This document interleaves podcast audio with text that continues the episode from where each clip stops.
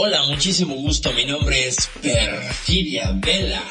Me apasiona hablar y reflexionar sobre lo que nosotros, la gente real, metida en nuestros avatares, hacemos en materia de sexualidades, relaciones, emociones, identidades, vaya, hasta de los dramas que armamos en el proceso de convertirnos en estas máquinas virtuales que habitan este mundo de ciberseres. Y esto es... Sexualidades, relaciones y dramas virtuales, tan reales que ni en sueños. Piel.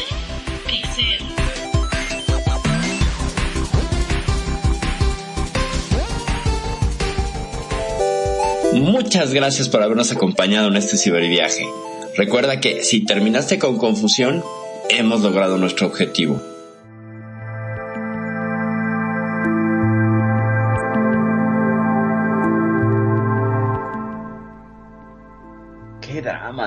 Qué verdadero drama. Hoy en Piel Pixel, episodio 56, vamos a hablar del drama, de los drama queens, de los drama kings y de qué es el drama y por qué nos gusta tanto y por qué está tan presente y por qué lo vemos en todos lados. Y bueno, que es un asunto que ya estaba pendiente porque incluso está en el tag de este programa donde dice sexualidad, pareja y dramas virtuales, tan reales que ni en sueños. Ya habíamos hablado de sexualidad de pareja, pero de dramas virtuales o de dramas reales. Creo que no habíamos abordado el tema. Yo soy Perfida Vela, transmitiendo desde la Ciudad de México. Voy a dar la bienvenida a quien me acompaña esta noche en los micrófonos. Buenas noches, Nani. ¿Cómo estás?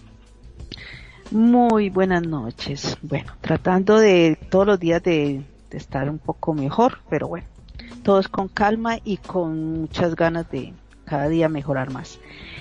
Realmente muy contenta de acompañarlos, de acompañarte hoy también en este programa y, y bueno, y escuchar de los dramas, porque bueno, todo el mundo somos dramáticos, yo creo que sí. Ah, Entonces, vamos a ver qué aprendemos hoy o cómo, cómo tener estrategias para poder hacer- saber hacer los dramas. Me Igual no lo, tomen, no, no lo tomen como un curso propedéutico para hacer el drama, es todo lo contrario, pero bueno, me parece que la lectura de Nani puede ser interpretada de esa manera. Nani, qué gusto tenerte por acá.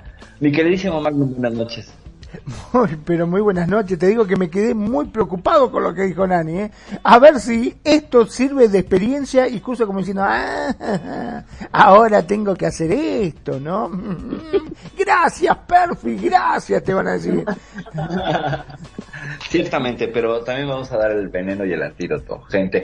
Agradeciendo la presencia de todos los que nos escuchan en redes sociales, en Facebook, en YouTube, en Spotify y también que nos sigue por, por, por YouTube y también eh, aquí en Second Life por los streams.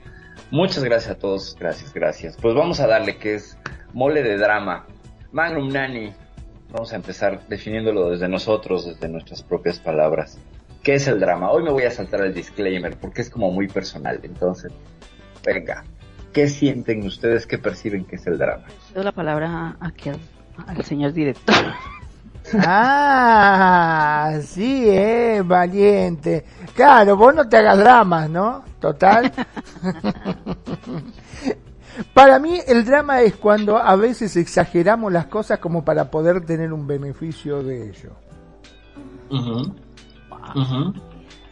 Sí, Viste, viste que cuando este uno quiere eh, sacar un cierto beneficio, uno hace un cierto berrinche o hace un alarde de algo y termina este lo demás haciéndote caso por para que te calles un poco y no sigas con tus cosas, ¿no?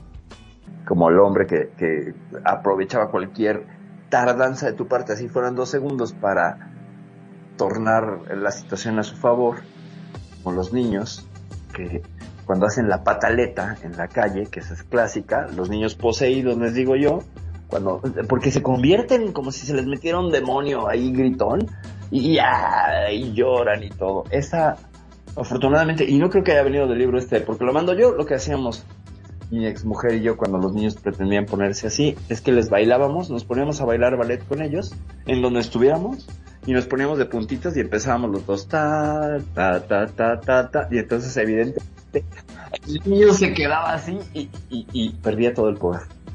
Entonces, creo que nos lo hice, y eso se los comparto como herramienta para los que son papás. Le quitas el poder, porque tuvo al no tener como esta, es que mucha gente se contiene por hacer el ridículo, porque el niño está señalando hacia el poder de, te voy a ridiculizar. Y como es tan fuerte el miedo al ridículo, los padres ceden a veces, o, dejan que los niños crezcan en el drama. Yo he visto niños que los patean a los papás y no les hacen caso, o sea, cuando aplican la de ignorarlos, eh, niños que los patean en las espinillas, o que les pegan, o que hacen este clásico berrinche gigantesco, y nos damos cuenta que el drama es un berrinche infantil que va tomando otras formas, que se va puliendo conforme uno va creciendo. Pero cuando tú le quitas ese poder, cuando tú también aportas este espejo de, pues bueno, yo también puedo hacer ridículo, ¿no? y entonces nos poníamos de puntitas y funcionaba genial. Santo remedio porque nos lo hicieron dos o tres veces. Y después de eso, bueno, puedo decir que en ese campo mis hijos entendían perfectamente que había tiempos y espacios para recibir cosas y que de pronto sí había un espacio para un regalito extra, para un cariñito, para algo, pero no era algo que cada vez que saliéramos se les ocurriera o se les hincharan las pelotas pedirlo. Y funcionó bastante, bastante bien regresarles este drama, ¿no? Entonces ya se imaginarán a los papás bailando ballet en la fila del, del Está muy bueno porque lo descolocas totalmente. Es como que... Es, una vez me llamó la atención ver un bebé llorando y lloraba y lloraba y ¿sabe lo que hizo la madre? Se puso a llorar, a gritar como él. Y el bebé yo se, se calmó y le entró a mirar cómo lloraba. Claro, claro, claro, porque les pones espejo y entonces te detienes. Es como la gente que está neceando y le dice, sí, tienes razón. Pasa, tú, alguien que esté neceando, dígame a mí, por ejemplo, tienes razón, pero si me voy a quedar callado un microsegundo o un segundo pero ¿por qué me está dando la razón? ¿Sabes? Y es lo mismo. O sea, le concedes la razón, le concedes un espacio sin pelear. Incluso también de alguna manera te ridiculizas. Y lo que haces es quitarles el poder. Y al quitarles el poder, eh, no se trata de ejercerlo y no, no, no. Es como la cachetada la gente que está eh, perdiendo los estribos y que le das una cachetada por su bien, ¿no? Para que se controle, como un reset bueno, estas estrategias son como un reset, detente, aquí vamos a tratar de dialogar, pero si estás gritando y pataleando, pues no hay diálogo, no hay manera de dialogar. Y sí, para estos niños poseídos, esa estrategia de, regresarles al, y sobre todo si antes les pusiste el lago de los cisnes y saben cuál es la referencia, funciona mucho porque cuando ven a Odil muriendo, entonces, y también, ¿no? Implica que des dos vueltas y luego hagas como que te caes, ¿no? Y entonces te caes con el niño, y eso, pues imagínate, nos están viendo, entonces ya se para y se controlan y se autorregulan. Es maravilloso, la verdad es que es una estrategia muy buena. No recuerdo si la leímos, si la sacamos y se no, no, no me acuerdo, tendría que preguntar a la madre de mis hijos que también se informaba y pues tratábamos de tener la mayor cantidad de recursos como este libro horrible de porque lo mando yo, tengo que reconocerlo y volverlo a decir, eh, no este lo recomiendo, es muy mentalidad 1970, no está padre. Pero bueno, Nani, ¿qué nos podrías tú rebotar de este asunto de controlar a los niños poseídos?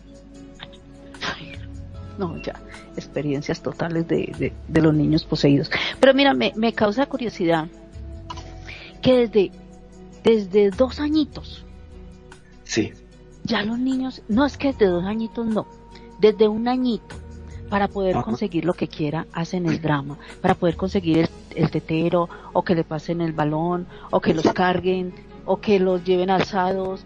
Desde, desde el añito ya ellos, cuando empiezan ya a, reconocer muchas cosas, entonces ya quieren eso, instinto de, de posesión de posesión y, y, vamos, no vamos muy lejos también, como los animales, los animales son territoriales también y también tienen como que nosotros somos los, los, los subisos, ¿cómo se dice? Ellos los amos y nosotros los esclavos.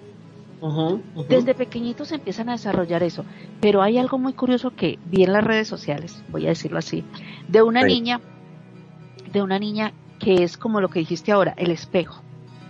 La niña de dos, de tres añitos, y yo creo que le mandé a Mando en ese video, el, el papá, el papá estaba eh, eh, recogiendo algo, dejó la billetera, ella, la niña de dos añitos, cogió la billetera, sacó los billetes, se levantó la blusa y se metió la plata ahí. Wow. se metió la plata, se la escondió y, y se reía. Entonces dice, no, si de tres añitos la niña hace eso, es porque lo está viendo de los padres, Claro. de la mamá. Entonces también, dilo. No, no, no, pues es que esa niña tiene futuro en la política. Dale. Este, Sí. Entonces, yo digo, yo digo, ¿cómo es posible que desde esa edad ya empiezan eh, eh, eh, a manipular las circunstancias, los eventos? Y, y si le preguntan a la niña, porque después me vi el otro, la otra parte del video, ¿dónde está el dinero? Noche, noche, noche.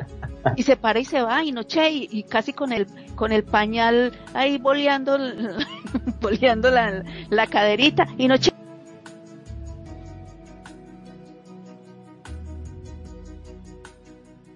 Y después de ensayarlo varias veces y finalmente lograr domar al señor Facebook Live y a un montón de situaciones técnicas, estamos de regreso. Les pedimos una gran disculpa público que nos sigue en Radio Consentido, sobre todo a, vamos a aprovechar para mandar saludos. Primero que nada, nuestra queridísima Luna Azul de Honor Fernández. Gracias, ya estamos de vuelta aquí dando guerra nuevamente. Y también quiero saludar y agradecer a Vic Harden, Vi Preciosa, muchas gracias. Bien a Alejandro Guerrero, infaltable por supuesto. A Nayeli Saldívar Mesa, Ana María Guajardo Díaz hasta Chile. Y a Nenes Cálvarez. Gracias por estarnos escuchando, gracias, ya estamos, ya estamos de vuelta. Haciendo dramas técnicos, ahora sí que se puso a hacer drama la conexión, o veto a saber qué demonios pasa.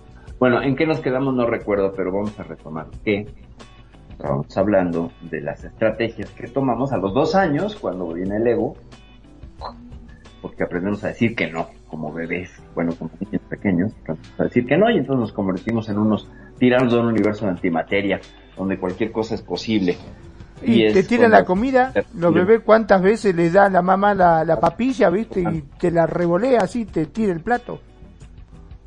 El poder del no. El poder del no. Voy a hacer una precisión en, en este asunto. Si ustedes pueden hacerlo en sus casas eh, con alguien, solamente tomen precauciones porque no es algo que, que hay que ser un experto para esto. Bueno, no es cierto. No, pónganse enfrente de una persona, eh, amigo, compañero, etcétera, familiar, y díganle que vamos a hacer el siguiente ejercicio. A unos 45, 60 centímetros de distancia enfrente, donde puedas estirar tus brazos y tocar sus hombros, vas a decir sí y lo vas a empujar al mismo tiempo. De manera que cuando digas sí enfático, toques a la otra persona y le empujes. Y le digas cómo sintió el empujón. Y después lo vas a hacer con no. Y vas a ver la diferencia, como cuando dices no, hasta la otra persona pierde, pierde la, la verticalidad. No sé si habían hecho ese ejercicio. No, no, no, para nada. La verdad es la primera vez que este que lo escucho, pero está buenísimo hacer una cosa así. Es pararse enfrente de la otra persona y poder decirle no. Y Es le, le pegas un empujón más fuerte, ¿no? Imagino. Es que sin querer, o sea, se supone que tienes que hacer con la misma intensidad. Sí y no, y el no tiene un poder diferente. Hay una fuerza que sale, yo creo que del ki o del cosmos, no lo sé si es prana lo que avientas ahí, pero se mueve la persona cuando haces este ejercicio.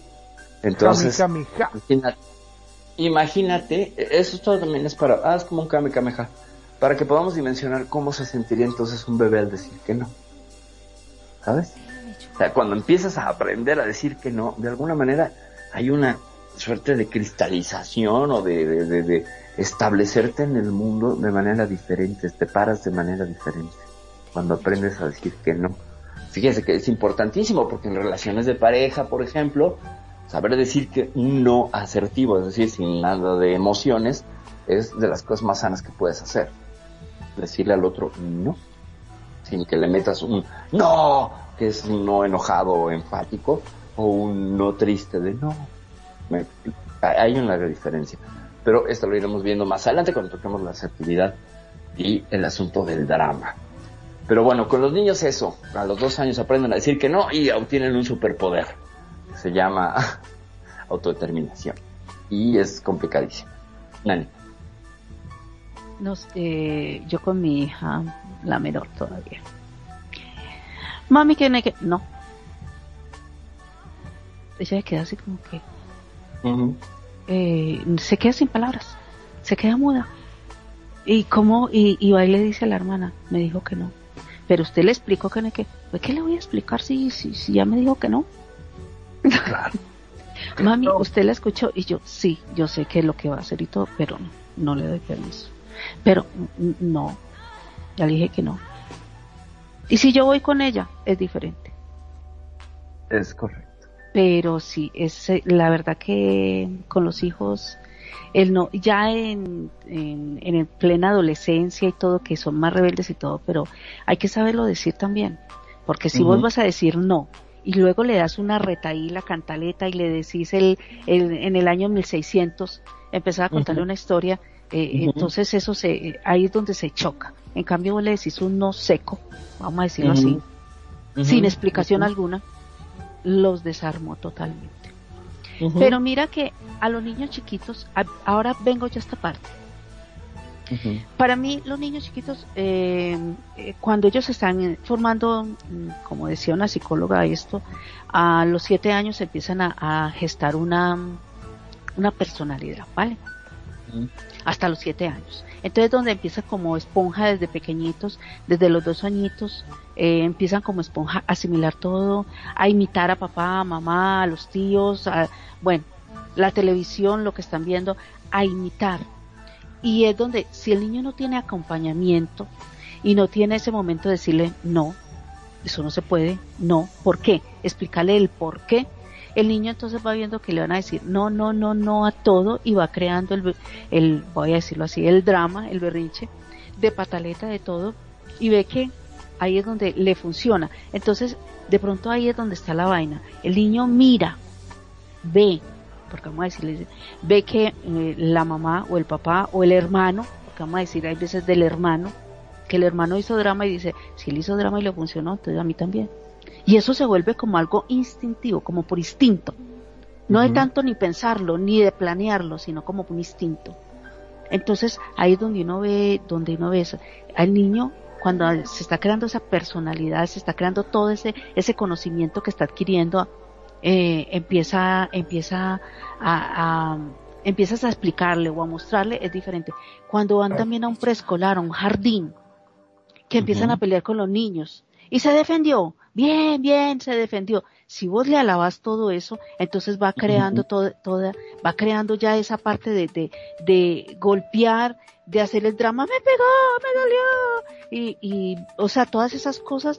Entonces, si vos no sabes explicarle al niño, es donde, donde él va creando una personalidad, vamos a decirlo así, manipuladora.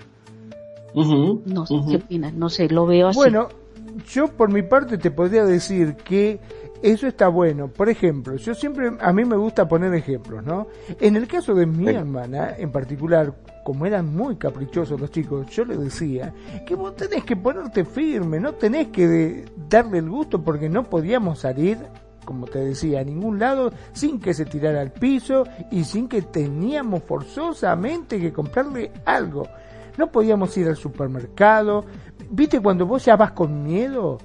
Así, cuando íbamos decía, no, no, mejor que se quede en el coche, o yo lo entretengo por otro lado, entra y mejor compra vos porque si entra, viste, problemático, después quiere algo y no había forma de sacárselo de la mano. Iba a un supermercado y veía un juguete caro, un tren eléctrico, lo que sea, lo agarraba y lo tenía un poco más que boxear para sacárselo, porque no había forma de sacárselo. Era increíble. Hacía un berrinche terrible. Entonces yo le decía, eh, eh, tendría seis años ya. Ok, ok, ok. Y yo le decía a mi hermana, tenés que ponerte firme y decirle que no bueno, sí, sí, voy a empezar a practicar. Y entonces iba y decía, ma, ¿puedo tal cosa? No, no porque, y le explicaba el por qué no, porque esto, porque es chiquito, porque la mamá, el papá, el tío, que esto, que sube los planetas, que va. Un, estaba media hora explicándole y cuando terminaba y el nene decía, bueno, está bien, mami. Bueno, está bien, te lo doy, pero que sea la última vez. Le decía, no, si está diciendo que no. Estuviste media hora explicándole que me tenía repodrido hasta a mí de tanto explicarle. Y de golpe y porrazo se lo terminás dando. Es lo mismo que la nada, no sirve. Y bueno, pero vos viste la carita que me puso. No, no, bueno, se entregaba con la carita. Fíjate, como al decir juega al sí pero no, y ese sería al no pero sí, que es lo contrario. Exacto, exacto. Que no, pero el niño sabe que va a decir que sí, pero Exacto. lo Ya que le se tomó el tiempo. Ya le tomó el tiempo, ya le tomó la medida, pero lo que necesita es toda la teatralización, toda la dramatización de montar los personajes y que existan espectadores.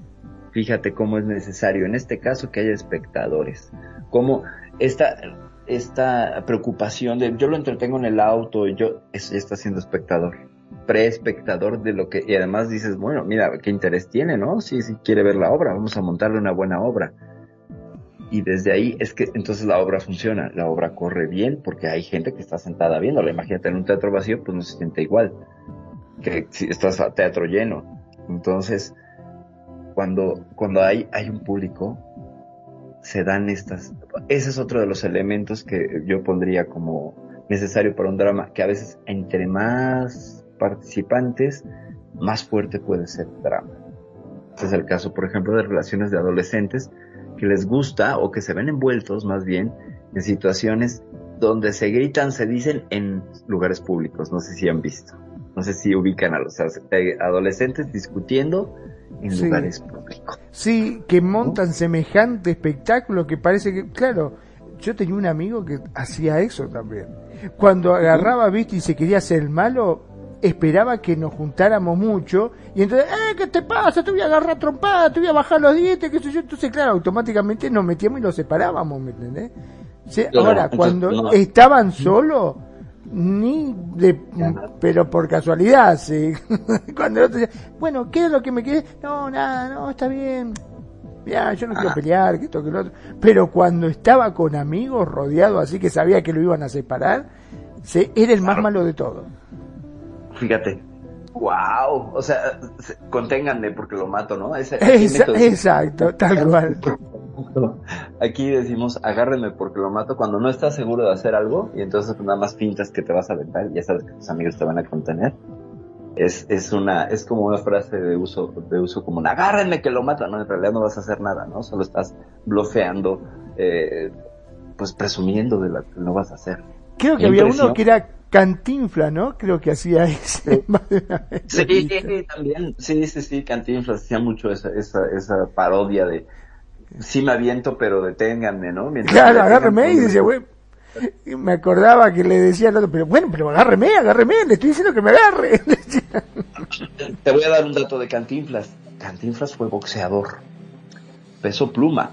Y era bueno para el trompón, o sea, para los golpes. Eh, y en una ocasión eh, se metió... eh, bueno, publicaron que tenía un hijo por allí en una revista.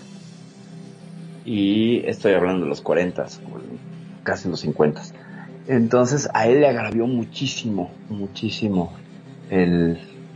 la publicación y fue a buscar al editor de la revista y como no encontró al editor de la revista, encontró al redactor, que para entonces era mi padre, pues le armó tremenda, tremendo follón, por ahí si puedo luego les paso las fotos porque hasta fotos sacaron y Cantinflas se fue a, pla- a plantar a mi padre. Pelea y bronca, y decía a mi papá, "Ay, pero que no me meta porque me suena, ¿no? O sea, mi padre era un poco más alto que él, pero no era un tipo de, de broncas.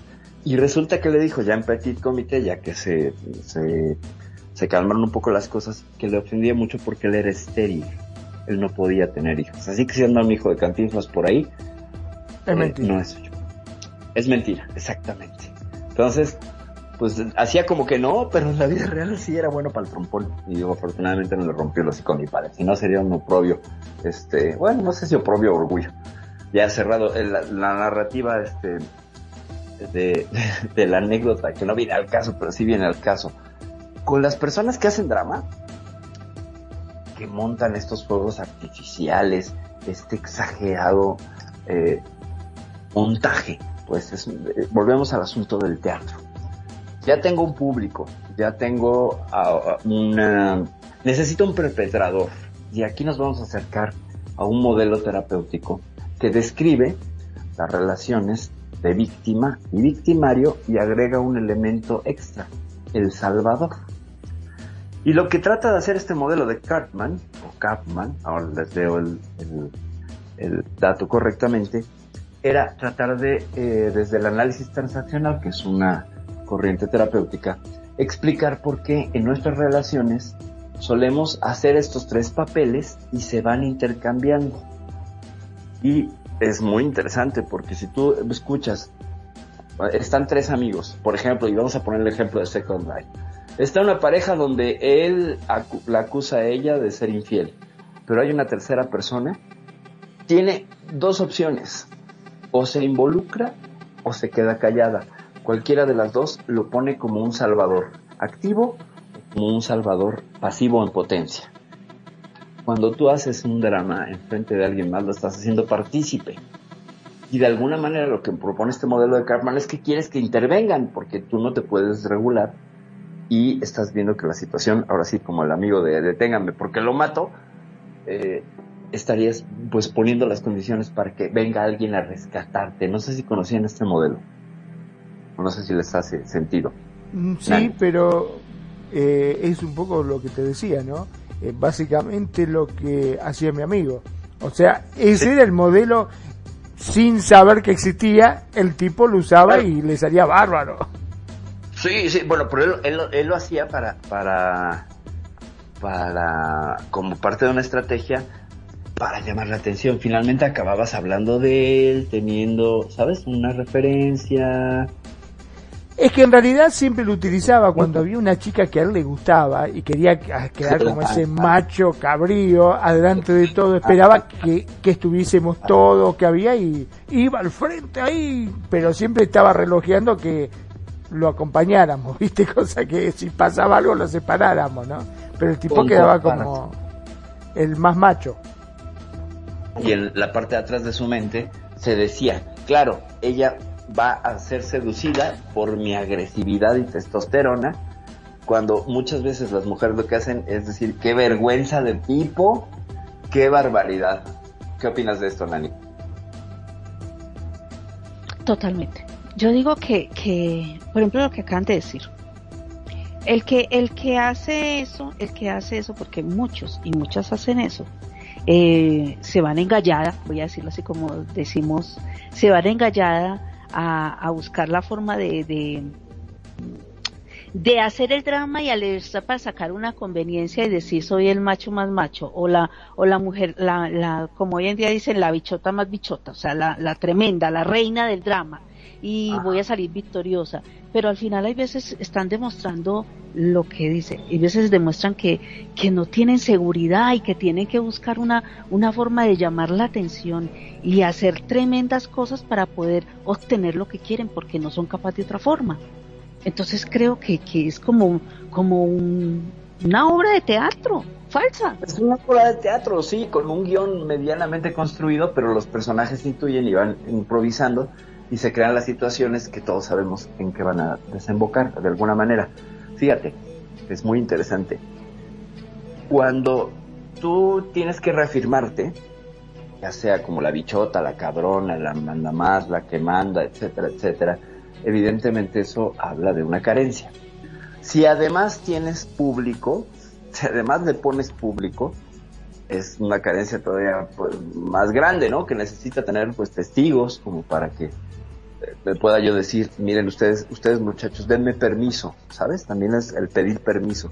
Te tengo de testigo para que me des permiso. Como el que llegue y pregunta, oye, es que fíjate que le grité, le grité a esta persona y yo creo que se lo merecía, ¿no crees? ¿A poco? ¿O tú qué opinas? ¿Les ha pasado que llega alguien a pedir permisos? Y entonces que lo que quieren es que le diga, sí, sí, sí, hiciste muy bien, hombre. Como que le validen, le validen lo que, lo que hizo.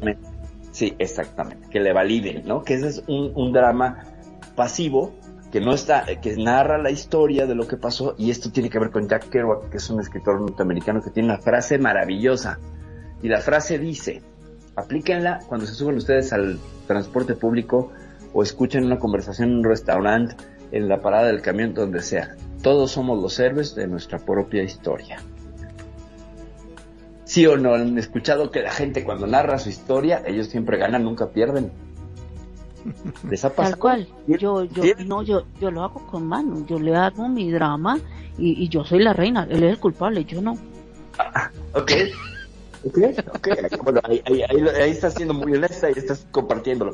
Pero otras personas, ¿te has escuchado a otras personas decir, no, es que mi marido y entonces hizo y desde, pero yo me puse y lo hice que se arrepintiera y que se pusiera de rodillas? A esto me refiero. A estas Pero es que humilló, ahí ya esas narrativas, sí, sí, sí, hacen eso de tal forma que hacen sentir tan tan bajita la persona, tan menospreciada hasta hasta el control de, de poder que la persona se humille. Claro.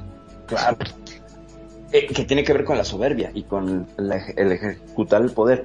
Y vean las redes sociales cómo están los agarrones casi por cualquier tema. Y generalmente se busca eso, sobajar al enemigo, aniquilarlo. El enemigo, ¿eh? Qué fuerte. Con tal de que tú tengas la razón. O sea, de, alguna manera el que hace también el drama busca desesperadamente tener la razón aunque no la tenga. Y acomoda las cosas a través de sesgos de, de- de confirmación y de manipular un montón de sesgos cognitivos, emocionales, etcétera, las cosas para que queden acomodadas y, y que tiene que ver mucho con el gaslighting. ¿Se acuerdan que ya vimos aquí el gaslighting, que es hacerle creer al otro que está loco? Pues eso también entra dentro de las personas que hacen drama. Son gaslighteadores, pues, ¿no? O sea, hacen esta estrategia de, no, tú estás loco. Oye, pero es que entre ella estaba apagada la luz. No, tú la apagaste, pero ¿cómo? Yo te vi. No, yo no, ¿sabes? O sea, esto- que convences al otro de cosas que no hizo. Que también es, eh, no sé si que tanto sea un drama, pero sí es gaslighting. Y tiene que ver con, con personas que hacen drama. Magnum. Así es, eh, realmente es increíble lo que cambia la gente, ¿no? Cómo buscan esa excusa. Yo tenía una tía que era increíble para eso. Eh, ella de por sí no le gustaba cocinar, no le gustaba lavar, no le gustaba hacer nada, absolutamente nada.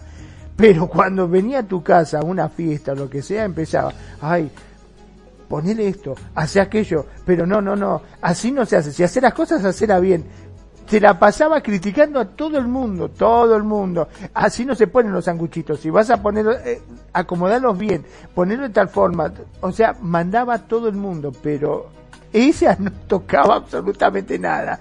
Y después, viste, cuando se servía todo, decía, che, qué bien que la pasaba y también tuve que estar en todos los detalles porque si no, viste, ah, claro, viste, ella era la héroe. Eh, eh, a eso yo le llamo, a eso yo le llamo holgazanear con estilo. No hay Totalmente. otra cosa. Sí, eso Indulgencias, compadre, nuestros ajenos. Exactamente, exacto. Sí, sí, sí. Pero con estilo, con, con Sí. el suficiente caché y elegancia como para que parezca que lo hiciste tú, pero lo hicieron otros. Sí, eso, es- eso aquí en México sería como huevoneando con estilo y ciertamente es una forma de administración de los recursos. Y lo vemos en los políticos y en todos lados. Totalmente. Sí, no, no, no, es una cosa impresionante con, con, con el drama, cómo, cómo caemos y cómo nos gusta utilizar todo tipo de estrategias para que tengamos la razón y para llamar la atención. Fíjense cómo esta mujer terminaba pues también siendo el centro de atención, la heroína de su propia historia. Totalmente. Gracias. Y, y, y quizás sin causar conflicto, que eso me parece una suerte de drama pasivo Sí, porque sí. situación la situación no requería sus fuegos artificiales. Ella se encargó de echar fuegos artificiales, de decir, miren, le estoy diciendo cómo hacer las cosas. Y miren, no está limpiando ese plato, pero ya que le dije, ella dejó el plato perfecto y entonces cuando llega a la mesa será gracias, ¿sabes? Exacto, exacto. Eso sí. El reflector. Te trae el digo, reflector. vos le llegabas a decir, este, porque a veces mi mamá se enojaba y decía, bueno, haz una cosa, hacelo vos. Bueno, sí, mamá, porque si no hago yo las cosas y empezaba, ay, ay, ay, ay, me agarro un tiro acá en la espalda, ay, no me puedo mover, ay, me falta el aire. Algo le pasaba siempre, ¿viste? O Siempre, que- siempre le pasaba algo. Nunca podía, ¿viste? Claro, sí, sí, sí. O, mira, lo haría yo, pero justamente me pinté las uñas y tengo las uñas postizas que se me caen y voy a hacer- que si no lo hago yo, ¿viste? Siempre había algo que no le permitía hacer ese trabajo. Pero era una duquesa la tipa, la tipa sabía todo y te dirigía todo y vos estabas barriendo y decías, no, no, si vas a barrer, barrer bien, querido. Pasarle bien por debajo de la cama. Fíjate lo que, esto es una mugre, es- todo el día así se la pasaba, ¿viste? Ya no tenía podrido a todo, no tenía. Pues, y, y, y en su arreglo personal supongo que andaba impecable. Ah, ¿O sí, no? sí, ella sí. Sí, sí, sí, ella sí, sí, sí, siempre muy elegante para. En ella sí invertía el, es- el esfuerzo, ¿no? Para ella sí había esfuerzo, para ella sí había energía. Pero ya para estar con otros, eh, ustedes háganlo. Y yo me voy a aprovechar. ¡Qué impresión! ¡Qué impresión! Y que esa es una forma de, del drama. Pero fíjate cómo pasa de un drama a otro. Del drama de, de ustedes no saben hacer nada, quítense, yo soy la directora. Ah, ahora lo vas a hacer tú. ¡Ay! Me dio un torzón, ¿no? ¡Qué barbaridad! Justamente Dios en este momento dijo, no la trabajes. asiática. La asiática, La exactamente. asiática, sí. Sí, que siempre duele cuando no debe. Entonces, qué impresión, pero como ahí estaría hablando de metadramas, porque a un drama le agrega otro, y, y además, si tú le reclamabas, se ofendía, ¿cierto? Claro, sí, decías, no sabés cómo se ofendía. Ah, no, te decía. Y vos decías, ah, cachá, ya empezás con tu drama para no sé. Pero, ¿cómo me venís a decir eso? Yo que va, ah, sí, dale, nada, nada, nada. Le decía a mi mamá, tomate nada. Así, viste. Pero nos volvía loco a todo, tenía respuesta para todo. Era increíble esa mujer, increíble. ¿Y te recuerda al, al niño muriendo como el como el cisne del lago de los cisnes, solo que con grande? Vuelve Totalmente. a poner la música tan, tan, tan, tan, tan, tan. Yo hago eso mucho cuando empiezo a ver los dramas en Second Life. Eh, me pongo subtítulos y le- obviamente le bajo a mi sonido y empiezo a imaginarme y es tan divertido ver a la gente cuando pelea y le pones atrás este el lado, la música de Tchaikovsky del lago de los cisnes y es muy divertido. Pero Muy es que aparte, te digo, era un lujo verla porque a veces, obviamente, yo estaba jugando lo que fuese afuera y mi mamá me decía, por favor, ¿podés ordenar el patio? Sí, ma, yo lo ordeno. Mentira, me la pasaba jugando, qué sé yo. Y ella sentada, tomando sola afuera, como si nada, ¿viste? Y después cuando venía todo el día, pero la casa es un desastre, no hiciste nada, no ordenaste el patio. Eh, yo le dije, me cansé de decirle, decía. Yo, pero, ¿qué estuviste sentada todo el día tomando sol? Estamos hablando de vos. No me cambies las cosas, decía. Claro, cl- además tú eres un niño, no tienes tu opinión no cuenta, ¿no? Yo soy Eh. la adulta, tienen que hacerme caso. Claro. Qué impresión, qué personaje, ¿eh? Qué personaje. Y, y, pues, pues, ¿qué, qué, edad- qué- qué edad tenía? ¿50, 60? ¿Qué edad No, tenía? ya tenía, sí, sí, sí, una, una persona mayor, este, ya tenía 60 largos, sí, sí. ¡Wow! ¡Qué impresión! no, ¿no? Andar era increíble, pero cómo se siempre se salía con la suya, siempre, siempre. Es todo que vos lo llevabas, este, no sé, te querías lucir, íbamos a un buen restaurante, viste, cuando vos te sentabas y che, qué rico que se come acá, la verdad que sí. Ella siempre le encontraba algo, siempre, viste. "Mm, sí, pero mm, la verdad que, fíjate, no, no, no me gusta, muy, viste, el- eh, algo le encontraba, automáticamente encontraba algo, o que no estaba a punto la comida, que la carne estaba, no estaba al dente, o que no estaba bien presentado los platos, no sé, algo le encontraba siempre, nunca había algo que le calzara justo, que vos decías, ay, qué hermoso, todos, eh, vos hacías una pizza, por ejemplo, yo que hago pizza me encanta, y Ajá. todos decían, che, Fabi, qué rica pizza que haces, la verdad te pasaste. Mm, sí, no, pero es, no sé, algo le falta. Yo he comido muchas mejores, te decía, ¿viste? Claro, para ser casera, pues bueno, ¿eh? Está muy bien, pero pues podemos ir a la tienda a comprar una. oh, Sí, ya sé, ya sé.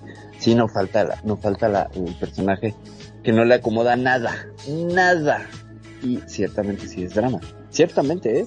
Yo sí lo calificaría como alguien. Yo no sé. Percy, te acabo de mandar una corona para que seas la reina del drama esta noche. A ver, venga, venga, voy, voy y la tomo, porque justamente ahorita que me dijiste estaba yo paseando por mi jardín, porque hoy decidí hacer el programa ambulante, entonces ya vengo, oh, sí, está haciendo mucho calor, entonces dije me salgo al jardín, pero ya vengo a sentar aquí a la computadora, y que obviamente vienen todos los gatos como diciendo que nos van a dar, no, ustedes no les van a dar, la coronita es mía, muchas gracias.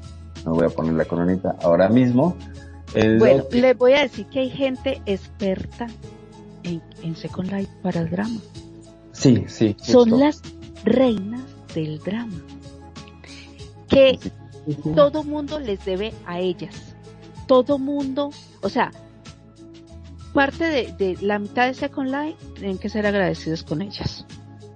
porque son de las personas que han ayudado a todo el mundo, han subido a todo el mundo a los pedestales y cuando esas personas no ya empiezan a, a, a, otros sitios, a frecuentar o empiezan a alejarse, forman un drama. Porque esas personas se están yendo. Porque esas personas ya no están al, al, al, tanto de lo que dice la persona o lo que sea. Entonces dice, yo yo que hice todo por ustedes. Y lo publican en las redes sociales, en los grupos, en, o los comentarios. De todas maneras, hacen todo lo posible y lo imposible para que les llegue a esas personas y se sientan mal y decir, ay, ¿será que sí? No, pero tampoco fue así. Pero está, está, exagerando. Entonces, son las reinas del drama y así mismo son en Second. Porque yo digo, hay un dicho que dice, sin ofender a nadie, el que es no deja de ser. Aquí en Second Life son tremendas personas llenas de drama, que en RL también deben de ser lo mismo, porque detrás de un avatar hay una persona. Claro, claro. Sí, sí, sí. Pues aproveché ya para ponerme la corona, ahorita les comparto una foto a la gente que nos está escuchando en Facebook, para que vean la super maravillosa corona que me acaba de dar Nani para ser la reina del drama esta noche. Muchas gracias. Muchas gracias. Hasta ya me puse en pose. Voy a volver a ponerme en pose. Ah, Genial. Este live y el drama se triplica. Yo digo que se triplica, no sé ustedes qué piensan, pero sí, en estas texturas, en estas texturas eh, digitales y en estas parcelas del, del, mundo, se triplican los dramas. O sea, todo lo que traemos de la vida real, cuando aparece en la vida en pantalla, por tres. O sea que todo lo que escucharon sobre el drama, imagínenselo multiplicado por tres y tendrán dos dramas de sexo. no, decime, en, en los años que estás aquí en Second Life, ¿cuántas de estas personas te habrás encontrado? Una, una, una a la semana, así te lo digo, una a la semana y me estoy viendo muy amable, me estoy viendo, muchas gracias, Nani, ya subí la foto, te la comparto al ratito. Eh, una a la semana y me estoy viendo pues muy amable, ¿eh? estoy, estoy haciendo, eh, haciendo una estimación conservadora. Hay muchísimo drama, muchísimo. ¿Por qué? ¿Por qué hay tanto?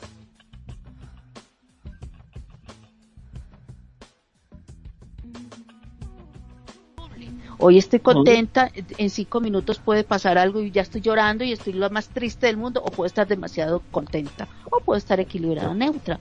Entonces, por eso me incluyo, siempre digo, somos, somos de las personas que, que entramos a, muchas plataformas como estas, de pronto eh, por, hay unas por soledad, hay otros por enfermedad, pero más que la mayoría por soledad, porque de pronto eh, el RL tiene tanto caos, tanto ir y venir, tanta cosa, que entras aquí y al final tú llegas a tu casa y te sientes solo.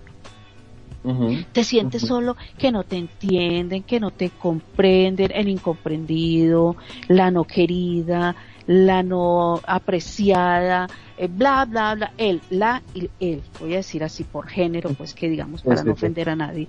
Como ser humano, de pronto, y, y, buscamos, buscamos muchos, pues, por ejemplo, yo entré aquí a Second Life, eh, porque yo tenía un café internet, o sea, una sala de internet de, eh, alquilaba computadores y una amiga llegó y me dijo, estoy en un juego, juego, juego, estoy en un juego, entra, entra, y entré por curiosidad. Les digo, por curiosidad. Y empecé a trabajar aquí en Second Life desde que entré. Al otro día a mí me enseñaron cómo trabajar aquí y empecé a trabajar y a trabajar, a trabajar. Y a medida fui conociendo personas, fui conociendo muchísimas personas que eran muy chéveres de, de diferentes partes del mundo. Entonces esa curiosidad. Pero al final me di cuenta que, que, que ya el Second Life hacía que yo yo no estaba muy sociable en mi vida real. El trabajo, atender a la gente, pero yo no, mis amistades, yo no tenía amistades, yo no tenía, al final estaba sola, decía yo. Tenía mis hijas, tenía mi, todo, mi, mi, mi ritmo de vida, pero al final te sientas y dices, ah, qué bueno estar hablando con Julano, con Sultano me hace reír, o, o Julana tiene unas bromas y todo lo demás, porque es que aquí en RL ve televisión y ya. Entonces, muchas, muchas personas les pasa eso, nos pasa eso. Entonces entran acá, pero acá se desbordan demasiado en el drama. O sea, quieren llamar tanto. Dilo. No, sí, sí, sí. O sea, estoy diciéndote, sí, se desbordan. Tú continúa, por favor. Se desbordan tanto que ya ya no se controlan, ya no no le no se conforman con lo que consiguieron, con las amistades que están alrededor, que la aprecian, que la admiran, que quieren estar compartiendo y nada, sino que quieren más y más y más, entonces ya quieren controlar todo eso. Ya quiere que esa gente esté ahí, controlar y que lleguen más y más y más y que no se vayan nunca. Entonces ahí es donde ya empiezan a formar una novela. Sí, sí, ya no es un capítulo, ya es toda una saga. ¿no? Una saga, esa es la palabra, una saga de control, donde esa misma persona ya se descontroló, ya se fue a un límite de exageración. Entonces ahí es donde ya viene el drama, las reinas, coronadas las reinas o los reyes coronados, porque uno dice, pero tampoco es para tanto y también uno así hace su drama. Yo a veces le, a, le, le, hago drama, yo digo, ay, no, ¿cómo así? Y, y todo, y te me dicen, ay, pero está exagerando. Yo, exagerando, ¿cómo? Pero yo mismo me doy cuenta que estoy haciendo mi monólogo de, de, drama o de lo que sea, de, de, de sea de broma, de chiste o, o por, por salir ahí veces de, de, de la misma cosa, ¿no? Pero vuelve uno a lo normal, vuelve uno a seguir, supuestamente, entre comillas, a lo normal porque no sabe uno si al final sigue siendo normal. Entonces, todas estas cosas, pero hay gente que se queda allá, se queda allá en ese, en esa novela y sigue siendo la protagonista, el guionista, el camarógrafo, el, el de las luces, el de los cables, el de todo. Maquillista, trezzo, dirección y todo. Y vaya que los demás anexos que están ahí alrededor no le ayuden o no hagan las cosas como quieren. Exactamente, exactamente ya, ya se armó. Todavía, es que todavía son elementos que van aumentando, ¿no? Y que van como eh, complejizando la puesta en escena. Y eso está bien, porque pues finalmente va a haber más espectadores. Creo que tenemos un comentario por ahí, Magnum. No sé si quieras hacernos el favor de leerlo, por favor. Sí, como no. Ya mismo. Gracias. Ay, lo que pasa es que estoy acá peleando porque estamos hablando de los dramas y mi máquina me está haciendo drama con uno de los drivers de la placa de sonido y cada tanto me salta un error y ha sido lo que nos está trayendo mal, me parece. Luna Azul nos dice, el drama es una forma de transmutar nuestro problema. Digamos que para mí es sano, hasta cierto punto. El problema es convertirse en reina del drama, haciendo esclavos a tus seres queridos. Es cierto, sí. Muy interesante, muy interesante. Es un enfoque muy interesante. ¿Qué tal es una herramienta útil? Ya satanizamos mucho el drama, pero vamos a verlo desde el otro lado y, esto le concedo toda la razón a nuestra queridísima Luna. ¿Qué tal si es una herramienta útil? ¿Para qué sirve el drama? A ver, compártanos, eh, platíquenos, ¿para qué sirve el drama? ¿De qué manera sirve? Yo les puedo contar una historia de un drama fallido y fracasado que hice en mi vida, eh, ridículo, completamente ridículo. Eh, buscaba atención, evidentemente, de mi expareja. Estábamos discutiendo en una situación terrible, ya había habido infidelidades de los dos lados y bueno, ella, ella estaba saliendo con alguien y yo quería fuerzas que dejara de salir y no me quería atender pues para platicar y negociar, ya había llegado a las cosas a que ya no, ni siquiera me hacía caso. Y entonces a mí se me ocurrió que para llamar su atención, pues caerme por las escaleras era una buena idea. ¡Ay, Dios! No te puedo creer. ¿Te lastimaste? No, por supuesto que no, porque evidentemente, pues como la señora esta que era buena para la duquesa, que era para manipular, establecí todo un sistema donde iba a caerse una la funda de la almohada, la funda de la almohada, así es buenísimo, la funda de la almohada con libros y cosas para que sonara como un cuerpo. Y luego yo solo me iba a tender ligeramente y grácilmente sobre ello y entonces en la posición como si me hubiera caído por las escaleras y me hubiera quejado. De manera que como había tirado cosas a la mitad de la escalera, porque había, había estanterías y muebles y todo, entonces pues podía justificar que hubiera ahí libros tirados. Y entonces iba a llamar la atención y entonces ahí estaba yo planeando, poniendo, subiendo, porque además el cuarto donde estaba ella estaba justo del lado donde pues yo iba a caer. Y entonces tiro las cosas, hago todo, me tiro y todo, y entonces me quedo ahí tirado. Y pues ustedes pongan los grillos, porque pues pasaron cinco minutos, un minuto, y ahorita va a venir, ¿verdad? Y ahorita, nada. Y, no se te dio por gritar más fuerte, porque a veces... No, pues yo me quejaba, no, no, no, yo me quejaba o sea, tampoco me quería quejar mucho, quería que fuera sutil.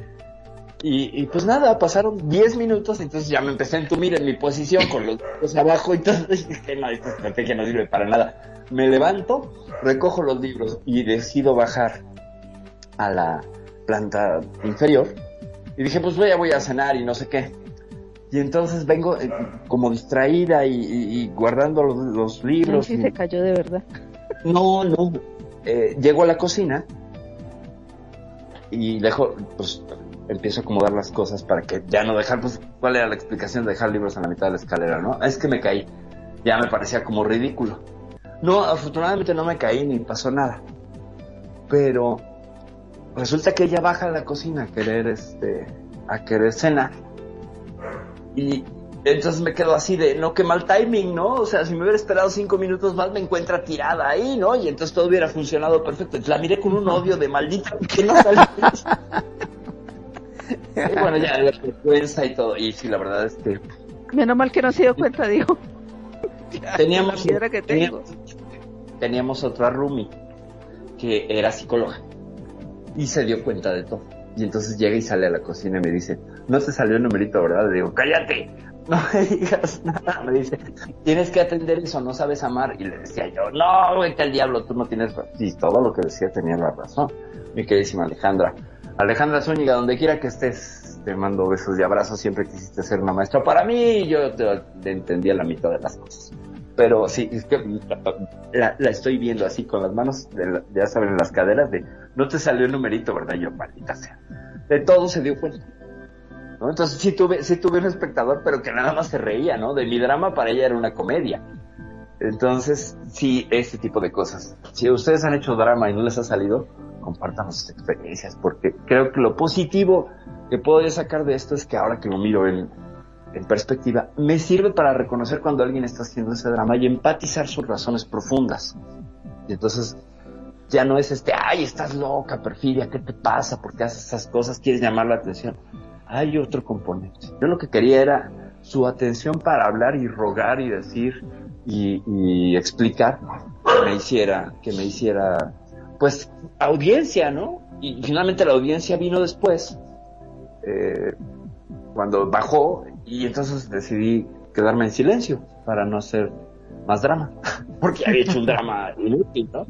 Entonces, pues esa idea, igual voy a después hacer una performance en SL para, para replicar ese momento, para que vean la posición ridícula en la que yo me acomodé grácilmente, porque eso sí, los libros hicieron mucho ruido y sí, sí, sí daba la pinta de que era un cuerpo cayendo, ¿no? Y yo, ah, oh, ah, no, pero pues, además es que estaba yo muy grave porque la cabeza me había pegado contra un mueble, entonces no podía quejarme mucho, ¿no? O sea, a lo mejor me había roto una vértebra, pero no, en realidad pues nunca me hicieron.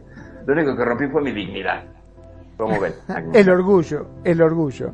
Acá Dianita Linda dice, entiendo, ¿el drama llega algunas veces a unir parejas? Ah, qué buena pregunta. Está buena, está muy buena. ¿Llega a unirlas? No sé, creo. Lo que llega a hacer es... Lo sano sería... Lo sano sería que se pudieran dar cuenta que están haciendo drama y que atrás lo que subyace es una llamada de atención. O sea, que puedan transmutar estos dramas, darse cuenta y tener que saltarse toda esa gestión de caerse por las escaleras y hacer ridículo y poder hablar de frente. Oye, necesito esto de ti, o esto que estás haciendo no me gusta. Esa sería la parte buena. Cuando utilizas el drama, no porque lo pones en escena, sino como un maestro que hiciste en tu vida. O sea, yo, con la- todas las experiencias que he pasado y los ridículos que he hecho, aunque sea sola y con una sola espectadora que sí me compró el boleto porque estaba riendo a carcajadas, estaba en su cuarto muerta de la ¿no? Ya salió así, se veía roja. Lo que, lo que estaría bien es transmutarlo, como diría en este sentido. Porque la herramienta misma, como lo estuvimos definiendo al, al principio del programa- programa, no sé si nos escuchaste, es las situaciones son muy sencillas. Vuelvo al ejemplo que, que puse de, de mi vida. Eh, yo quería que mi pareja en ese entonces dejara de salir con una persona. Y entonces se lo hubiera dicho. oye, quiero que dejes de salir con No elucubrar toda la estrategia de que me caía por la escalera para que me tuviera lástima y entonces compadeciera y recontactara el amor y eso iba a ser, ¿saben? Toda la chaqueta mental que me estaba haciendo. Cuando me vea tirada, entonces el amor en ella volverá. Este tipo de idioteces me decía. Ese tipo de... Así estaba yo mirándome, claro. Entonces, decir eso después. Oye, quiero que dejes de salir con esta persona porque me encantaría volver a tener tu atención, me encantaría volver a tener tu amor, me encantaría que me miraras de nuevo. Esa es la comunicación sana. Ya que no es garantía de que va a funcionar, gente. Ojo, no es garantía de que va a funcionar. Pero al menos lo informas. Le dices a la otra persona, te informo que yo estoy así. Porque hiciste primero ya el ejercicio honesto de autodiagnóstico. Esa es la parte pues, más interesante de la gestión emocional. Y no estarte tirando la escalera sin público. Y sobre unos libros, ¿verdad? Ciertamente no funciona. Voy a tener que refinar mis estrategias, demonios. No sé si realidad si te, si te respondimos con eso. Nani, ¿tú qué podrías agregar? Yo, yo voy a decir la, la pregunta que, que hizo Dianita. eh, voy a decir que en ocasiones hay personas que necesitan el drama para poder llamar la atención y poder buscar lo que necesitan. Me explico. Eh, tienes una pareja y tu pareja, eh, o sea, las cosas no están funcionando bien y tu pareja es fría, seca, voy a decirlo así, seca. No tiene eh, eh, ese, esa, esa forma del detalle, de estar ahí pendiente de esas cositas, sino que es más bien a lo que si el viento va y el viento viene, pues está bien. Deje lo que vaya y deje lo que venga. Pues ahí va a estar. Hay parejas que son así. O que eh, por, por la rutina se vuelven así. Entonces hay veces necesitas hacer un drama de tal forma de que diga, ¿qué pasó? ¿Qué pasó? ¿Qué pasó? Está bien, está bien, ya entendí, ya entendí. Para sacudir un momento la, la situación pero como una terapia de llamar la atención para poder buscar lo que, como tú estabas diciendo, buscar algo que necesitas en ese momento que te presten atención, porque ya si lo dices, mira, necesitamos hablar, ay no, quiero, ¿qué me vas a decir? Lo mismo, ay no, eh, eh, eh, ¿me entiendes? Siempre una eva, evaden las cosas. Si haces un drama y el drama te funciona para poder hablar, poder decir o poder reventar o estallar o lo que quieras decir, bienvenido sea porque ahí es donde digo, sirve como terapia, como lo que tú vienes diciendo, los pro y los contra, lo que está a favor y lo que no está a favor. En este momento, si el drama lo necesitas para hacer para hacer eh, algo que tú necesitas aclarar, que necesitas sentirte bien y necesitas llamar la atención, lo puedes hacer. Pienso, no sé qué piensas tú. Pues sí como una estrategia mm, que no fuera muy exagerada, o sea, por favor gente no tome, no tomen esto como nos burlamos al principio de, ay, vaya a ser un manual para hacer drama, ¿no? ¿Qué es lo que parece que se está convirtiendo? Porque estamos dando muy buenas ideas. No las hacemos en use la parte terapéutica. Me parece que a veces el énfasis, es que hay diferencia entre drama y énfasis. El drama, insisto, es ante una situación muy sencilla, ponerle fuegos artificiales, efectos especiales, eh, autos chocando y volando y, ¿saben? Persecuciones policíacas, ese es el drama. El énfasis es el saber qué quieres y expresarlo de manera clara a la persona, entendiendo como un adulto maduro y responsable que la respuesta no tiene por qué ser positiva, o sea, no es fórmula de cocina ni, ni receta mágica. Ah, cuando tú le compartas al otro tus verdaderas intenciones, va a funcionar. Puede ser que funcione. Lo que probablemente sí va a funcionar es que la persona se detenga y mire y, diga, ok, no me estás eh, haciendo un, un drama sin sentido. Porque finalmente el drama termina teniendo un sinsentido enorme porque es una pataleta exagerada que lo que hace es aumentar una situación que es muy sencilla. mi punto sería ese. Si se puede, eh, de alguna manera, mm, hacer, tener énfasis cuando estás negociando, platicando con la pareja. Oye, me encantaría tener un tiempo a solas y que platiquemos porque este asunto es importante. No, que empieza a ignorar, oye, es muy importante para mí El énfasis sería ese, la reiteración, sin necesidad de todo el tinglado alrededor del teatro. Digo yo. O sea, a veces la comunicación es muy sencilla. Vaya, la, la vida es muy sencilla, gente. Nos encanta complicarnos la vida. Algo queda claro. Quien hace el drama es porque algo está sucediendo. Sí, claro, Algo, no, sí, evidente. algo tiene, algo tiene que no está funcionando, algo tiene que está llamando la atención, está pidiendo auxilio, atención a gritos y algo no está funcionando bien. Quien hace drama, algo no está funcionando. Hay que ayudar, a- hay que ayudarnos, hay que ayudar a esta persona que, que, o tratar de, de, de, de entender que, o buscar por qué está haciendo tanto drama. Si te conviene, si tú quieres, porque vamos a ser muy sinceros, hay dramas que uno escucha del vecino o del que está pasando ahí al frente y realmente pues yo no tengo nada que ver ahí, uno simplemente lo vio, uno es, uno, uno es un espectador que está pasando en ese momento y vio el, dra y vio el drama y vio lo que estaba pasando y uno no puede hacer ahí nada. O sea, yo no me puedo meter en lo que no me han llamado. Claro. Porque Entonces entonces, dices, cayendo en el asunto del Salvador de Cartman, ¿no? exacto. Ah. Y el, y el, y dice que todo redentor termina crucificado, dice, Es dice muy probable. Y, y Cartman dice que los que toman el, el papel de salvadores no resuelven sus problemas. Exactamente. ¿Qué Entonces, tal? seamos realistas. Eso que acabas de decir, me digo que es bestial. Porque si uno no resuelve los dramas de uno, o los que están alrededor, los de su casa, vamos a decirlo así, los de su casa, ¿cómo va a ser capaz de resolver los del, los de los demás? Y ese es- sería el motivo para todo un programa, ¿eh? Sobre el, el asunto de si el, si el maestro de vida o la persona que da un consejo tiene que ser, mm, pues, ¿cómo decirlo? Tiene que ser dechado de virtudes y de moralidad o bien a veces podemos recibir un muy buen consejo de alguien que es completamente una oveja negra o una mala influencia, una mala hierba, pero que le atina al consejo. Eso Por experiencia. interesante.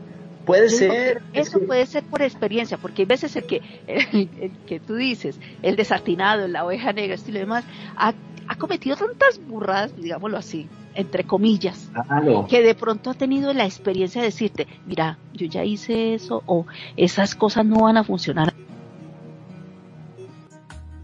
Encontrar quien te hable sin necesidad que te haga maldad a vos. Y eso es lo que sucede muchas veces. Hay veces Sí. el más malo no es malo contigo, es malo con Raimundo y todo el mundo, pero te da, te dice cosas que dice, pero ¿por qué llegó a ese punto? Y le dicen a uno cosas que uno dice, wow, me tocó la fibra, realmente no lo había visto desde ese punto de vista. No sé, Es correcto. Hay una frase buenísima. El camino de los excesos conduce al palacio de la sabiduría. A mí me encanta esa frase. Y no es para justificar ninguna clase de excesos eh, para la gente que vive en excesos o droga. No, no, no, no, no. Eh, puede ser, ¿eh? Puede ser. Como ya lo referí, creo que la semana pasada con mi amigo, el que era un pues, psiconauta, ¿no? Y se metía absolutamente todo hasta vitaminas, que terminó siendo, terminó siendo un, un maestro de vida.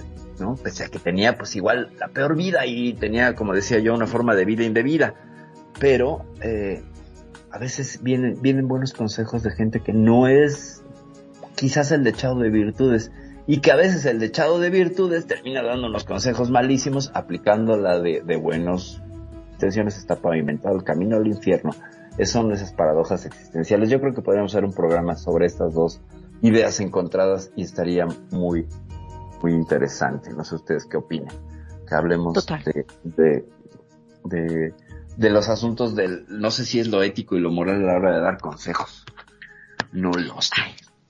yo no sé, yo lo único que, que digo es en el momento de que alguien estás escuchando y, y dices lo que estás pensando, eh, de una forma de que poniéndose en el lugar de la otra persona, puedes de pronto entender un poquito, entender, no solucionar. Yo, yo no busco solucionarle los problemas a nadie, yo trato de entender los problemas de los demás, porque hay veces dice, si yo lo escucho, entiendo por qué está orando así, o entiendo por qué hay veces actúan de esa manera o dicen las cosas de esa manera, o por qué lo hicieron. Entonces digo yo, pues no, yo no soy nadie para decirte qué debes de hacer, pero realmente es fuerte. Me pongo en tu lugar y yo creo que estaría siendo actuaría como vos o de pronto actuaría de esta forma, pero de todas maneras es fuerte. Creo, yo, yo no doy consejos, yo simplemente me digo, te escucho, te escucho y cuando necesitas algo y lo que me salió en ese momento se lo digo pero es fuerte. Y yo digo, volviendo a lo del drama, estas personas que a veces tienen un drama tan fuerte, y, voy a decir lo que me ha tocado, eh, en 11 años de estar aquí en Secolai, he conocido muchas personas que, que traen su propio drama de, de RL. Y, y, acá quieren vivir algo diferente.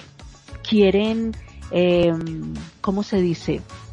Experimentar otras sensaciones sin traer su drama de, de RL y, y encuentran una nueva forma de, de, vida, de vida que al final terminan llevándosela para RL.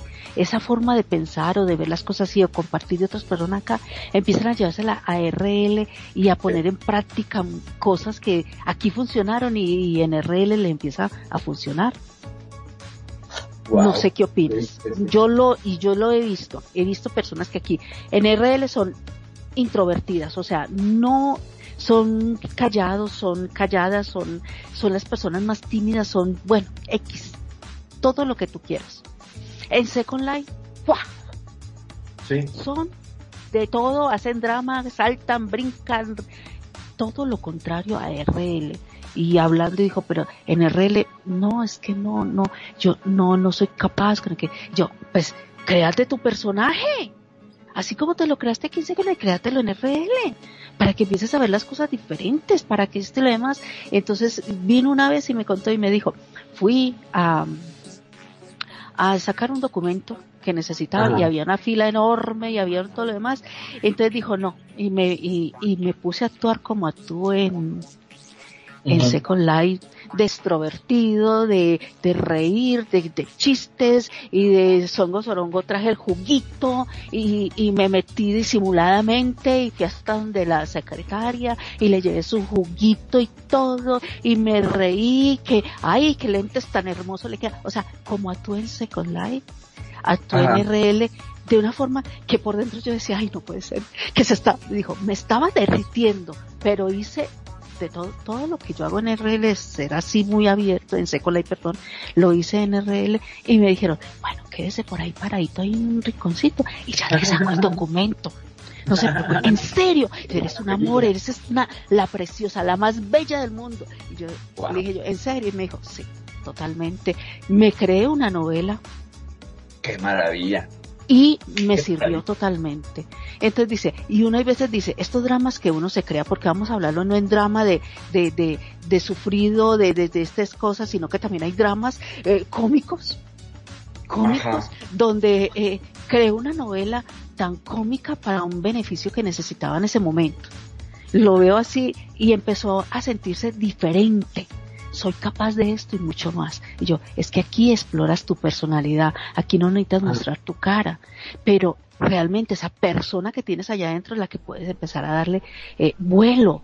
Claro, sabiendo que hay cierto límite, respeto, hay ciertas cosas que tú puedes hacer y no puedes hacer, pero tienes que tener un límite y creas tu novela y vas saliendo adelante y empiezas a explorar algo diferente, sensaciones diferentes.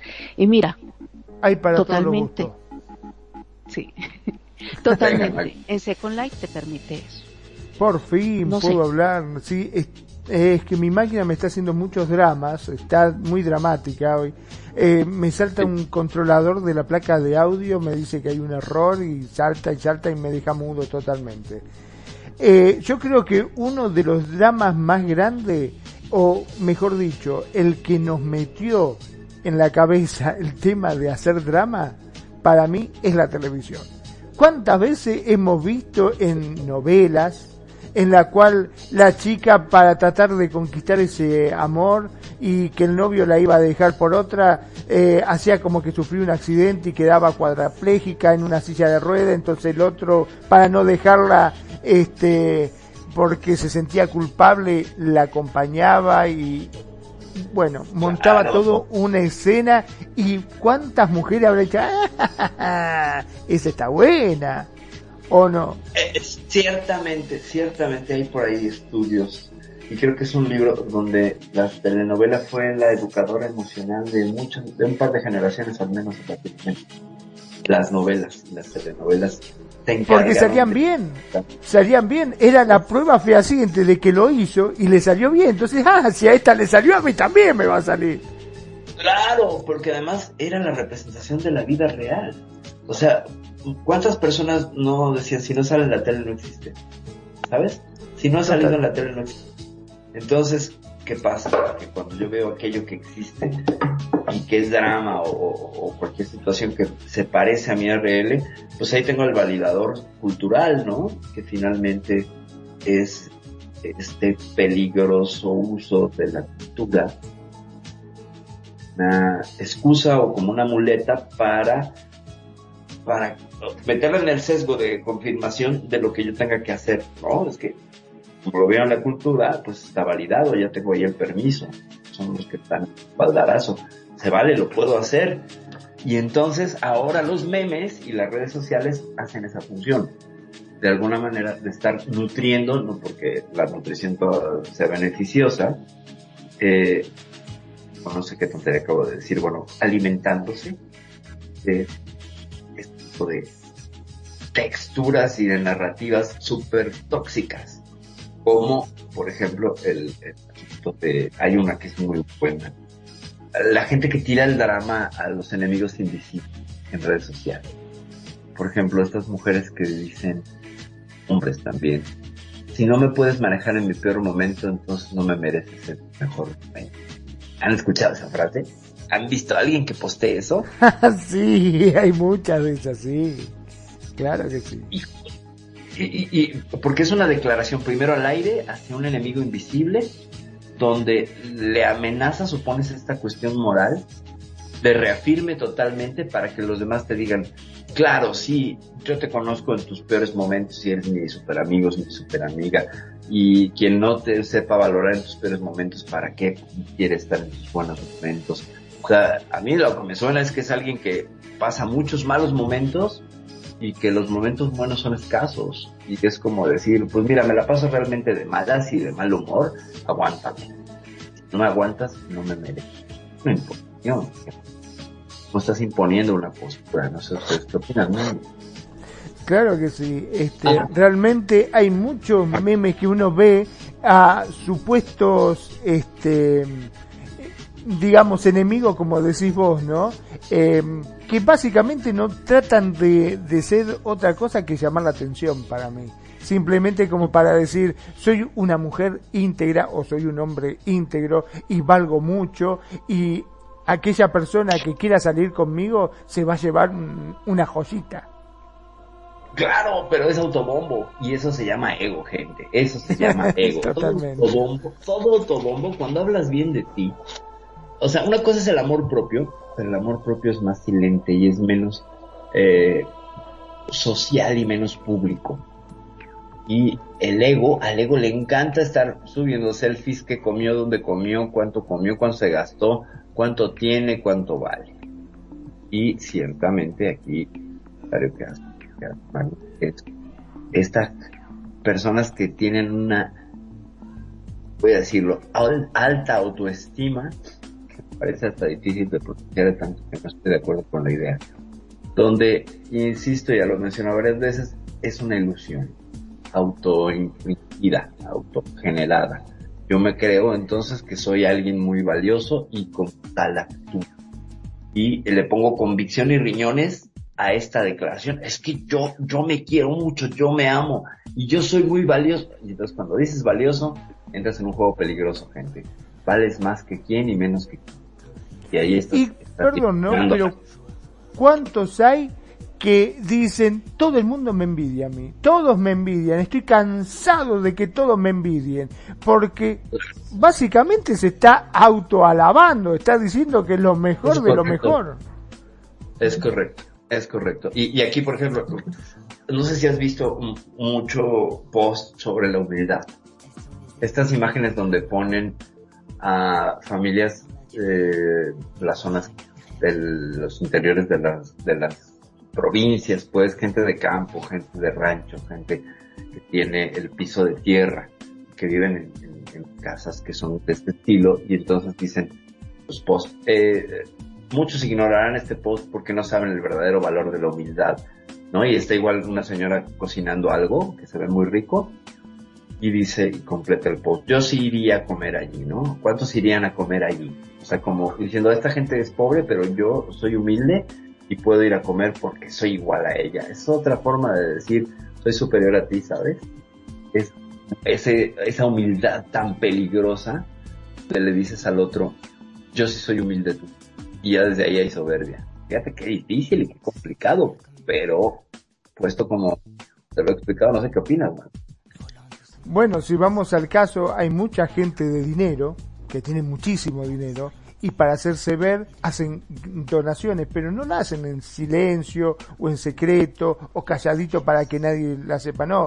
Llaman a la prensa, llama a todo y capaz que donan una computadora nada más, ¿viste? y, y, hacen un bombo, sí, porque yo doné una computadora a los medios, a todo el mundo, fílmenme, soy el mejor. O sea... Y eso es drama también, ¿eh? Eso es drama porque fíjate cómo le pone efectos especiales. Llaman a los medios, hacen una conferencia de prensa, hacen mis perros están haciendo drama. No, en realidad ellos no están drama, se están peleando. Déjame. Muchachos, muchachos, estoy en programa, ¿pueden irse para allá? Gracias. ¿Para allá? ¿Al cuarto? Gracias. Me ven nada más como diciendo no. Entonces sí hay gente que necesita de todo un tinglado para poder hacerse notar que ha donado algo o que es alguien bueno. Que es alguien que, que, está teniendo este... Creo que ahí se pierde toda esa intención, tanto filantrópica como de empática, cuando le pones un costo, costo, porque ahí, si yo posteo y doné una computadora y sé que voy a tener cobertura de medios, ya le puse la ganancia, o sea, estoy invirtiendo igual una computadorcita para ganar un montón, pero de goodwill, ¿no? O sea, buscando la... Es una forma de hacerse publicidad. A expensas de otros es lo mismo que hacen los políticos. ¿Qué hacen los políticos?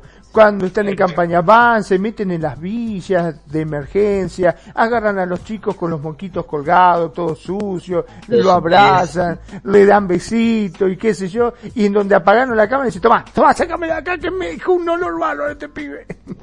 Claro, claro. No, y nunca vuelven, ¿no? Y no se acuerdan de esos niños y no, y no, y no ves que una vez que llegan al poder, es de las primeras cosas de campaña que notas un cambio, ¿no? Dejan de... se olvidan. Sí, sí, sí, sí, sí, es una cosa impresionante. Fíjate, acá, acá hace poquito vino, vivimos en, la ciudad está dividida en alcaldías, antes eran delegaciones. Ahora viene el alcalde de la zona y sabes que va a venir porque empiezan a barrer la calle, a limpiar, a pintar las banquetas, a hacer arreglos, ¿sabes? Para que se vea todo shiny bonito. Solo para que el individuo pase caminando y ya que pasó, ves cómo empiezan a desmontar y a quitar cosas, de pronto traen macetas.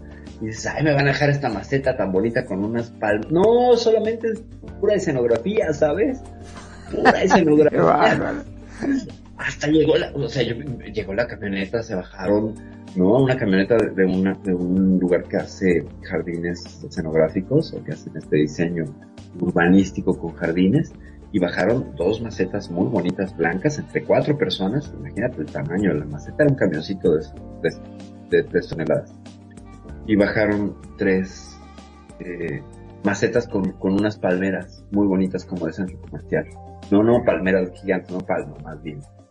Y entonces yo dije, ah, mira, la delegación ya está usando, haciendo uso de nuestros recursos para, para poner más bonito por acá. No, cuando pasó el tipo se las llevaron y era así de, y todo el corredor, que son como 800 metros, estaba decorado con las de esas que seguramente rentaron, ¿no? Solo para ese día.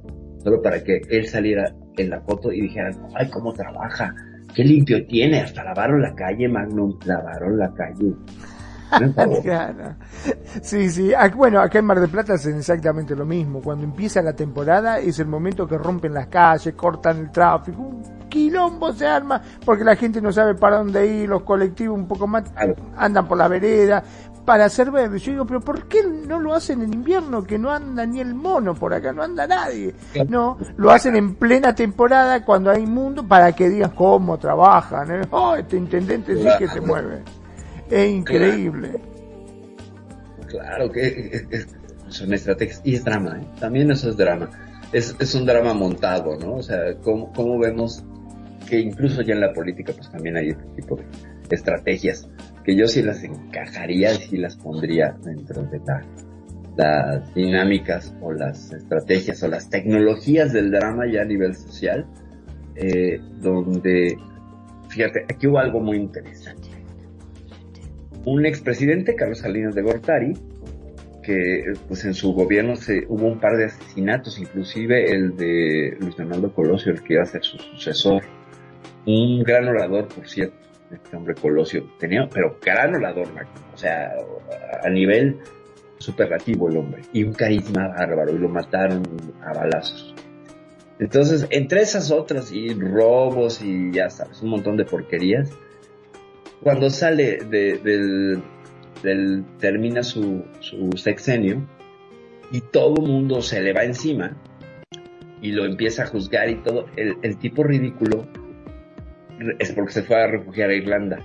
Regresa y se toma unas fotos en una casita muy pobre, muy humilde, con una señora y el tipo con una chamarra, eh, como diciendo, están ustedes hablando de mí y, me juzgan y no sé qué, y le veías la carita y estaba actuando el tipo, un melodrama, porque todo el mundo hablaba de que era un ladrón y un ratero y todo, y él traía así como la, la chamarra más sencilla que se pudo poner y comía con esta señora eh, la comida que le ofrecía, ¿sabes? Y dices, bueno, eso es un drama. Está haciendo un drama para querer, querer lavar su imagen de, de, mal gobernante, ¿no? Pues un mal gobernante y solo gobernó para sí mismo. Entonces, dices, ¿qué necesidad de hacer ese tipo de ridículos? Y bueno, el tipo no, sabes, eh, eso sí, tuvo cobertura mediática, por supuesto. Entonces, de alguna manera, algo obtuvo, ¿no? Algo lavando su, su imagen. No sé si allá también los políticos hacen ese tipo de ah, cosas. Mira, a mí particularmente me pasó de estar internado cuando a mí me operaron este de la vesícula. Yo estaba internado, el hospital se caía abajo, andaban cucarachas por las mesas, era un desastre, un desastre como estaba el, el hospital. Pero ¿qué pasó?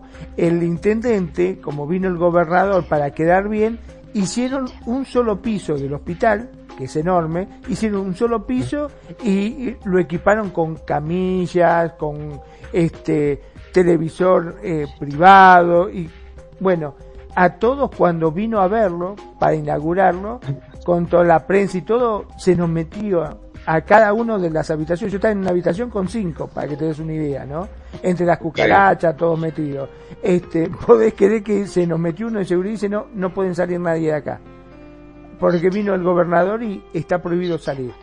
Vino, vio ese piso y se fue y obviamente con todos los este, periodistas diciendo sí, porque con la plata que nosotros destinamos, porque estamos haciendo obras, estamos ayudando. Fíjese la modernidad que le hemos dado a este hospital público para que la gente pueda curarse. Que... Mentira, es un solo piso y en realidad es la mitad del edificio, ni siquiera todo completo, ¿no? Este, era un desastre, era solamente campaña, nada más que campaña. Y mostraban, viste, eh, las habitaciones que habían que eran cuatro o cinco nada más, pero para ellos eso era todo el hospital. Y no, no decían que está, no, estamos arreglando el hospital, lo dejamos de última generación, con tecnología de avanzada. Mentira, no había ni, ni suero, con eso te digo todo. ¿Y, después que se fue el otro, no regresaron a estar hacinados con otros cinco? Claro, sí, sí, obviamente, sí, sí, a nosotros no, no nos dejaron salir, nosotros estábamos, ya te digo, en una Ah, asignado en una habitación con las cucarachas, los cinco amontonados. Él fue a esas habitaciones que estaban libres. Ah, yo pensé que habían sido parte de la escenografía y luego los habían regresado, que seguramente lo hicieron con alguien, ¿eh? Sí, obviamente, pero para evitar de que hablaran, eran gente ya preparada que habían puesto, ¿no? Indudablemente. No, no, no, no, no, sí, qué terrible.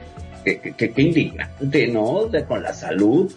Bueno, que así, así le hacen, con tal de ahorrar, ¿no? Con tal de, de, de, de simular. La política es un simulacro. Impresionante. Una puesta en escena. Totalmente.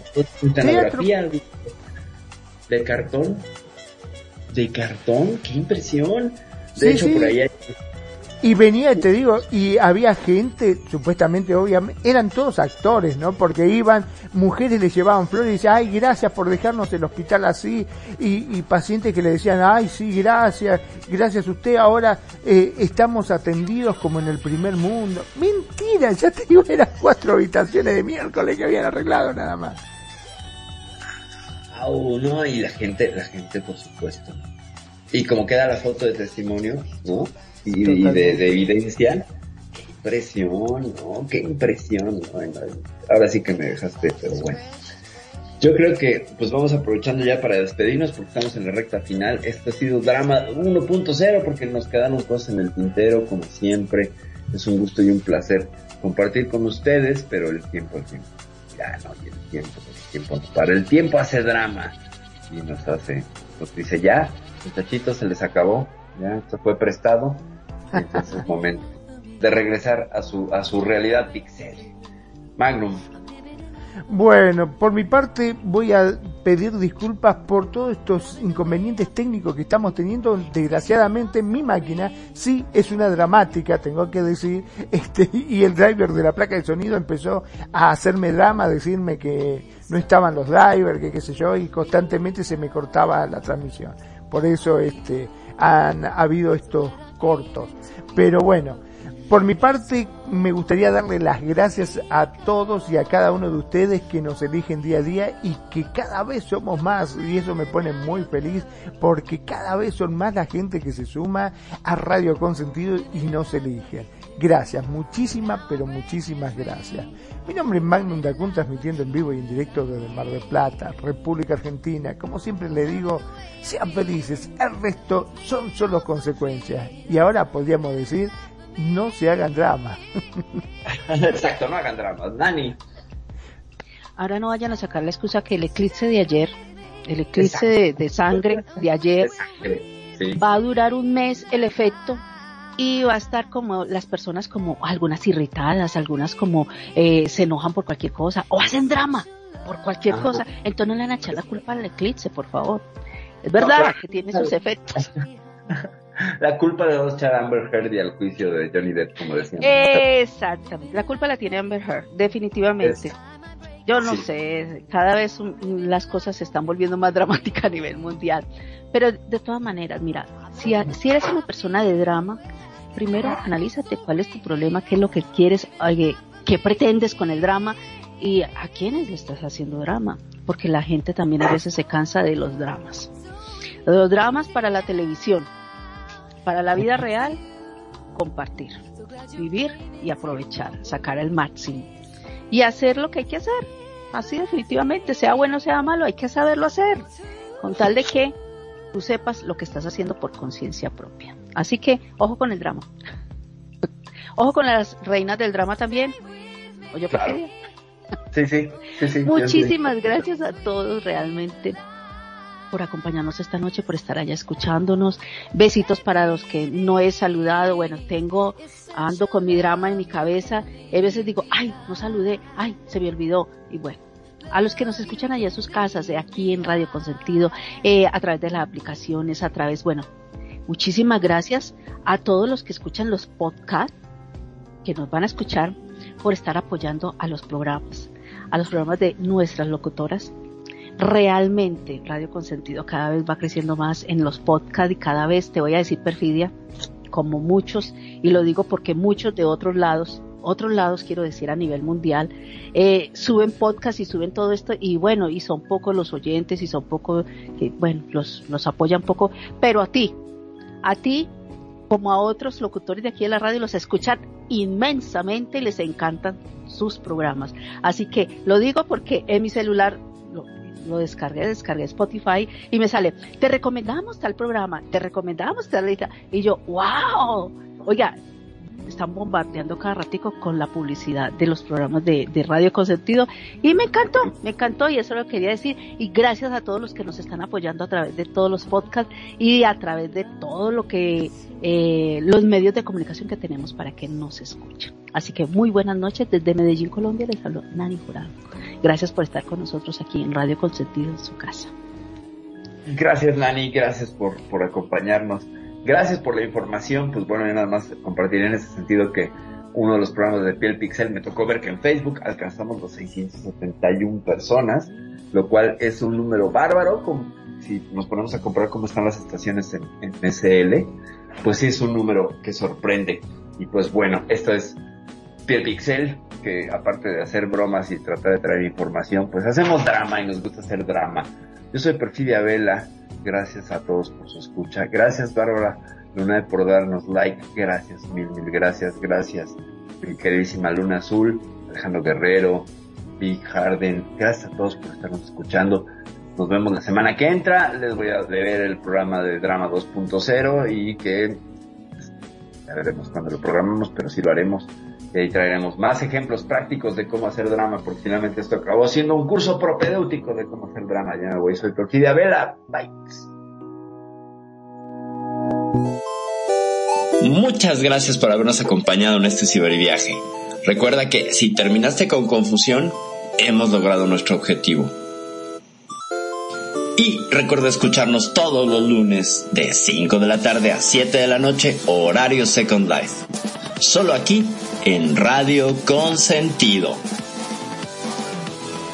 No te olvides de buscarnos en redes sociales, Facebook, Radio Consentido, o nuestra página, radioconsentido.blogspot.com. Y si quieres escuchar este y todos nuestros programas, estamos en iVoox.